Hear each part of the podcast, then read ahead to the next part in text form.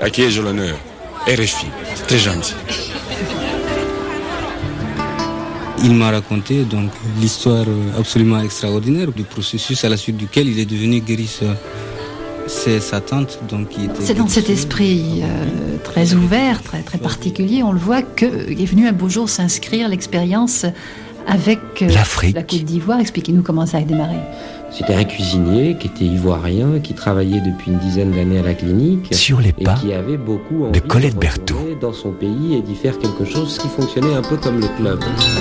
Donc qu'est-ce que c'est qui sonne là? C'est le repas. Tout le monde à table. Tout au long de cet été, nous revenons sur les enquêtes de Colette Berthoud, grande journaliste spécialisée dans la santé et le développement, disparue en décembre dernier. Pendant 28 ans sur RFI, elle ne s'est pas cantonnée à faire parler les plus éminents scientifiques ou les plus prolixes médecins de campagne. Lors des multiples rendez-vous médicaux, elle a toujours cherché à assouvir sa curiosité dans tous les domaines, trouver une réponse à ses questions, qu'il s'agisse de l'évolution d'une maladie, du parcours d'une mère afin de donner la vie dans les meilleures conditions, du cheminement d'un microbe et même de comprendre pourquoi certains ne choisissaient pas toujours le plus conventionnel des chemins. Michel Diaz. Ce nouveau numéro est ainsi consacré à des rencontres qu'elle a pu faire au fil des années, évocation d'échanges insolites juste avant que Colette ne quitte RFI.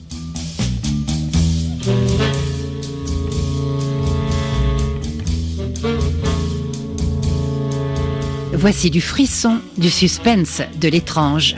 Reportage mars 2000. Imaginez la scène un parterre de médecins cravatés, costume gris, coupe de cheveux stricte, ils suivent en Avignon un congrès de médecine. Mais voici que surgit sur la scène un drôle de diable blond, tignasse et bourriffé, jeans délavés, embarrassé de son long corps, Jeannot Lamberton. Silence dans la salle, deux mondes s'affrontent. Qui croirait que c'est le même homme qui va s'élancer si aérien au bout de sa corde dans les crevasses des glaciers du Groenland? Si le glaciologue ou explorateur polaire, comme il se nomme, Jeannot Lamberton, ne se sent bien que dans ces cathédrales que sont les gouffres des glaces polaires aux reflets blancs et bleus du Groenland, il n'en fait pas moins avancer la médecine sans l'avoir prémédité. Ainsi, cette rencontre insolite avec un petit animal desséché, pris dans la glace depuis cent mille ans et qui a repris vie à la chaleur, le tardigrade. Il va peut-être bouleverser le monde de la transplantation des organes, une rencontre qui dépasse l'imagination.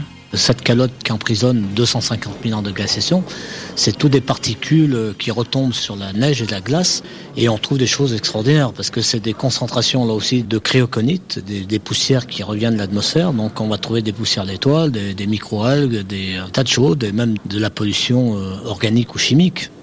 Et là donc on a trouvé euh, surtout des microalgues et des micro animaux qui sont assez fantastiques. Les microalgues qui sont congelées par exemple depuis 100 000 ans, et qu'on arrive euh, donc à faire reproduire la photosynthèse, et un petit animal magique qui nous apprend euh, énormément de choses, qui nous apprend en fait le passage de la vie à la mort et de la mort à la vie, parce qu'ils sont conçus comme nous, euh, de 80% d'eau, c'est des multicellulaires qui font un demi millimètre de grosseur. Ça ressemble à quoi au microscope? Ah, C'est pas facile à les classer, je dirais un petit ourson, mais à huit pattes, assez allongé, mais euh, c'est beau parce que quand on les regarde au microscope, ils sont capables de faire la gueule ou de sourire, suivant leurs conditions.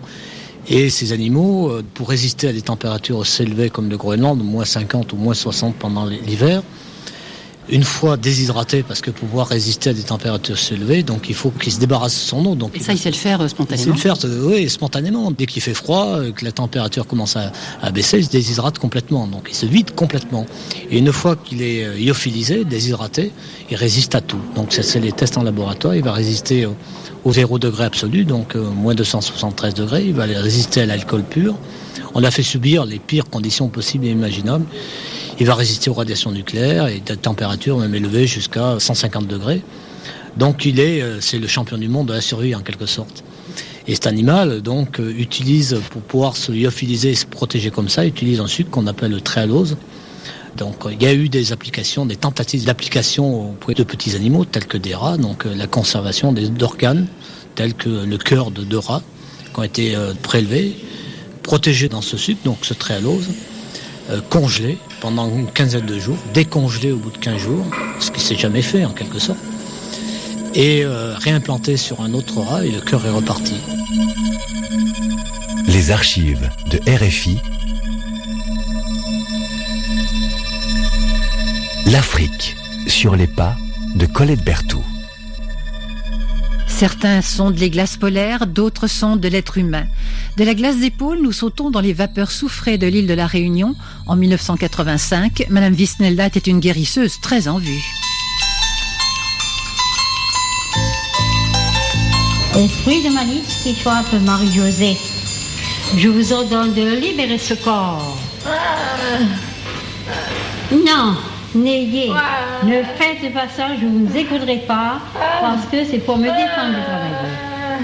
Roi du Christ, sauveur du monde, ferme. Vous êtes un malin esprit. Ne touchez pas, monsieur. Je vous ordonne de libérer ce corps. Qui que vous soyez, d'où que vous veniez, qui êtes-vous, esprit du mal qui frappe Marie-Josée? Qui êtes-vous? Parlez, je vous ordonne. N'oubliez pas que le Christ commande toutes les nations qu'il a créées. Le Christ commande tous les vivants. Le Christ commande tous les morts. Et le Christ commande tous les esprits.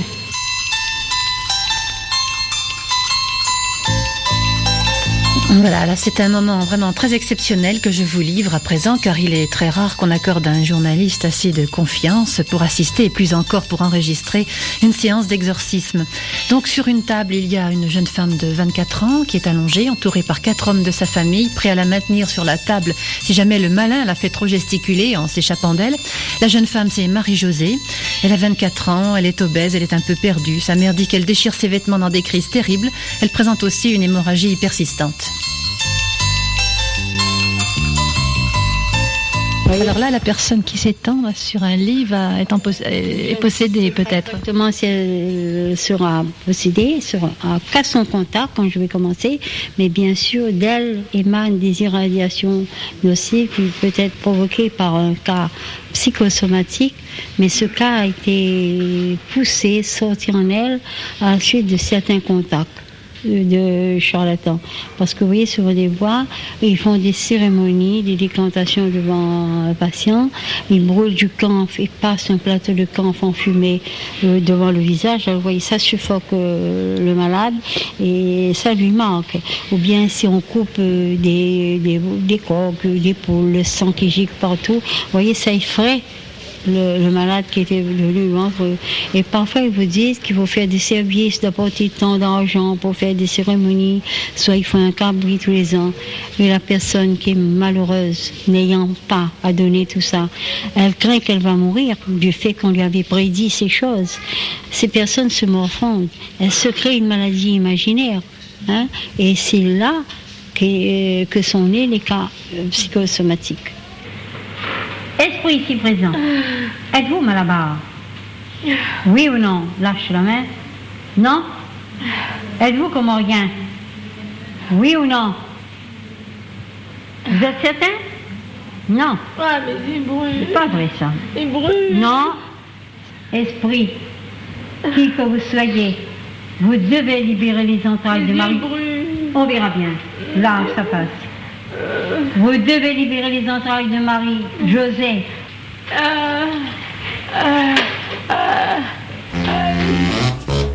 L'Afrique sur les pas de Colette Berthoud. Que les reportages se fassent à l'étranger ou dans l'Hexagone, l'exotisme des thématiques est toujours présent, nous rappelle Colette en 2003. Quand un ethnologue africain, Moussa arrive en 1986 de son Mali pour découvrir les Français, situation exceptionnelle autant que savoureuse, il va s'intéresser aux guérisseurs d'un petit village des Landes dans le sud-ouest de la France, Vandaïs. Là vit Castin le guérisseur. Mais d'abord, notre ethnologue a dû interroger la population comme il se doit. Mon père s'est fait soigner les corps aux pieds chez le fils. Donc je pense que le fils a, a pris ce don de son père. Parce qu'il est incontestable qu'il y a des gens qui ont des dons, madame. C'est incontestable. hein. Mais le père l'avait, mais je vous dis uniquement les affections cutanées. Est-ce que la tante avait pas elle aussi des talents, ça, la tante de ce guérisseur Elle avait pas un talent de guérisseuse? Je, ne- je- madame, non, je ne vois pas ce qu'il voulait dire, je ne l'ai pas connu. Je suis parti d'ici pendant 40 ans quand même, je suis revenu, je, ne, je le connais bien, lui, parce que nous étions à la communale ensemble, euh, Monsieur Castin, qui, qui est encore vivant. Et autrement, sa tante, je ne vois pas ce qu'il voulait dire. non. Non, parce que moi on m'avait dit qu'il détenait son, ce pouvoir de sa tante. Ah, peut-être. Il me semble que le père était le, 13e d'une famille, de 13 justement. Et paraît qu'il paraît-il, paraît-il, d'après les, les, vieux, les on dit, ça donnerait droit à une espèce de, talent qui peut se manifester sur différentes choses. Mais le père, c'est incontestable. Tout, tout, ce qui touchait la peau, il était, c'était valable. Mais Castagne n'a pas toujours été guérisseur, lui. Oh non, il a été agriculteur. Mais lui, il s'est trouvé un talent, je ne sais comment. Hein. Comme ça s'est passé, je n'étais pas là. Parce que je suis revenu ici, j'ai appris que M. Cassin, mon copain, était guérisseur. Voilà.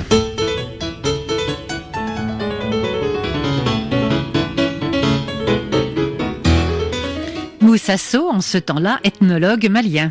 Il a une vie qui a été très très riche. C'est-à-dire qu'il était dans une famille d'éleveurs de moutons. Et donc, euh, il a participé aux, tâches qui étaient très, très dures à l'époque euh, dans cette famille. Il m'a dit, par exemple, qu'il travaillait 16 heures par jour. Et après la guerre, il a été résigné pendant 30 ans. Donc, euh, pendant 30 ans, il a vécu très intimement avec, enfin, dans la forêt.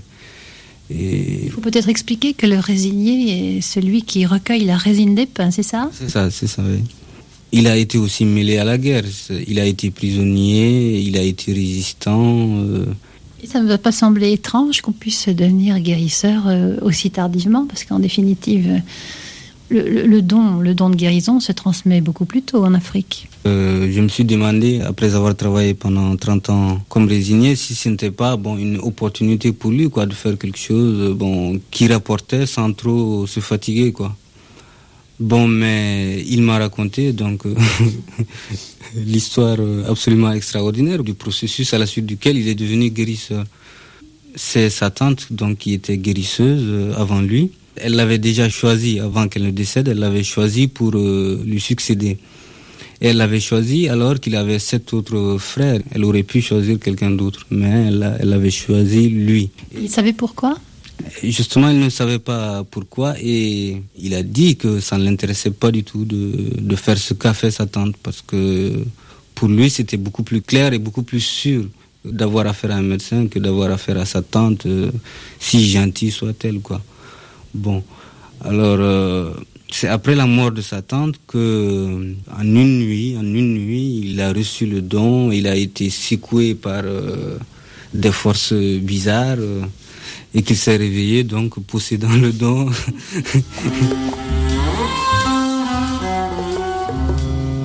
L'Afrique sur les pas de Colette Berthoud. Morceau choisi. Ça devenait intéressant. On continuera après. Donc qu'est-ce que c'est qui sonne là? C'est le repas. Tout le monde à table.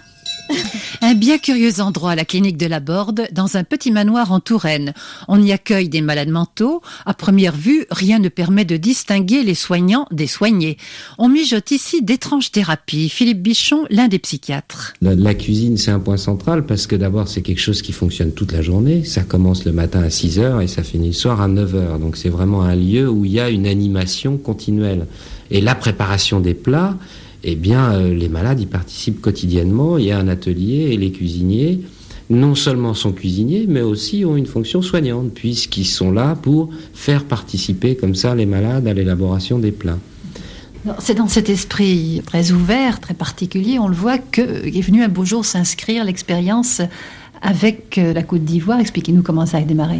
C'était un cuisinier qui était ivoirien, qui travaillait depuis une dizaine d'années à la clinique et qui avait beaucoup envie de retourner dans son pays et d'y faire quelque chose qui fonctionnait un peu comme le club. Ici, là c'était une coopérative agricole, mais il sentait qu'il fallait qu'il y ait une gestion collective des villageois de cette coopérative.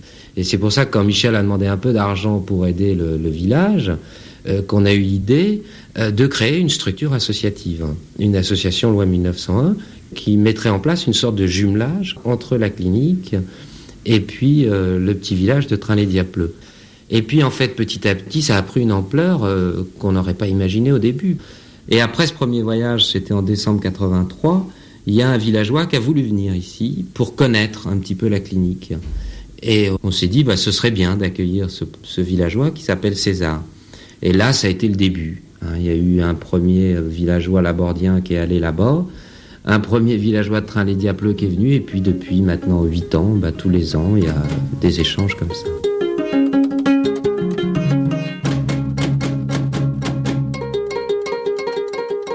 On est sous, sous, sous, sous l'arbre à palabre, on y reste là longtemps, on discute, et les discussions, c'est au vieux sage.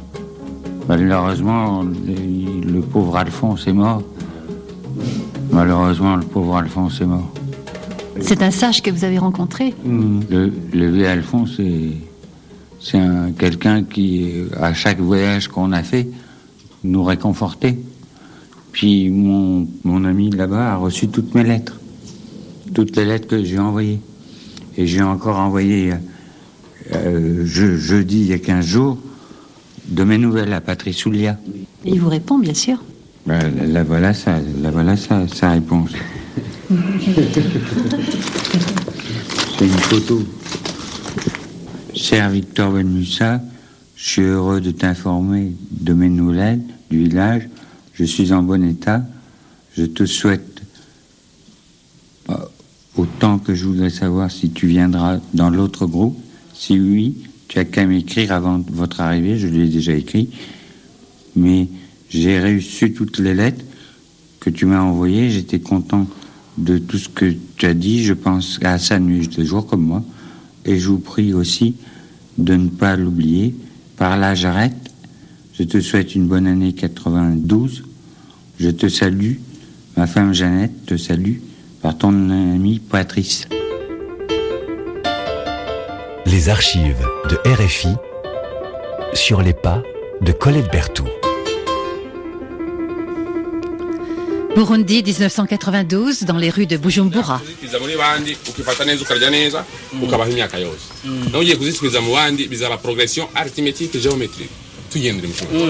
abantu à qui ai-je l'honneur RFI c'est très gentil. Le monde est devenu si court que même RFI est arrivé à Nyakabika voilà. Moi je m'appelle Ngarambe Aloïse je suis proviseur au lycée de Roheo c'est une grande école qui possède 1500 élèves. On formait l'avenir, les enfants. Nous, dans l'enseignement, on a pris comme Mugambi, c'est un Kirundi, ça veut dire on est déterminé à enseigner la population pour éradier, éradier cette calamité. Ce n'est pas une punition, c'est, euh, comment je peux dire, dans le temps il y avait le déluge, c'était pour les moins forts physiquement, il y avait le feu aussi. Maintenant, une élimination des gens qui ne pensent pas. Et nous prions Dieu qui nous pardonne. D'accord? Alors, nous sommes ici à Nyakabiga, comme vous avez vu, il y a tant de gens de métier. Tout ça ne sont pas sensibilisés. Ils continuent à vivre comme s'il n'était. Alors, votre mission RFI est très belle. Vous venez leur dire la vérité. À votre avis, vraiment, les gens n'ont pas la moindre idée du, danger du sida ici Nous sommes des fatalistes. Ce qui arrive, si le ciel tombe sur nous, c'est normal, c'est la volonté de Dieu. Nous sommes croyants tous. Alors, nos amis, nos confrères, tout le monde, c'est à eux, doucement, de dire aux gens, faites attention. Merci beaucoup, RFI.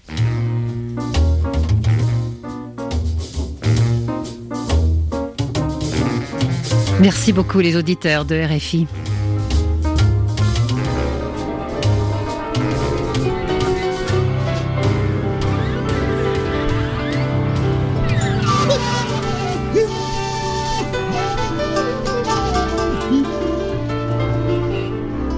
Si vous souhaitez vous replonger dans cette émission facétieuse et d'autres reportages de Colette, rendez-vous sur www.rfi.fr, L'Afrique sur les pas de Colette Berthoud, une série proposée par Véronique Barral, Vanessa Rovansky, Michel Diaz.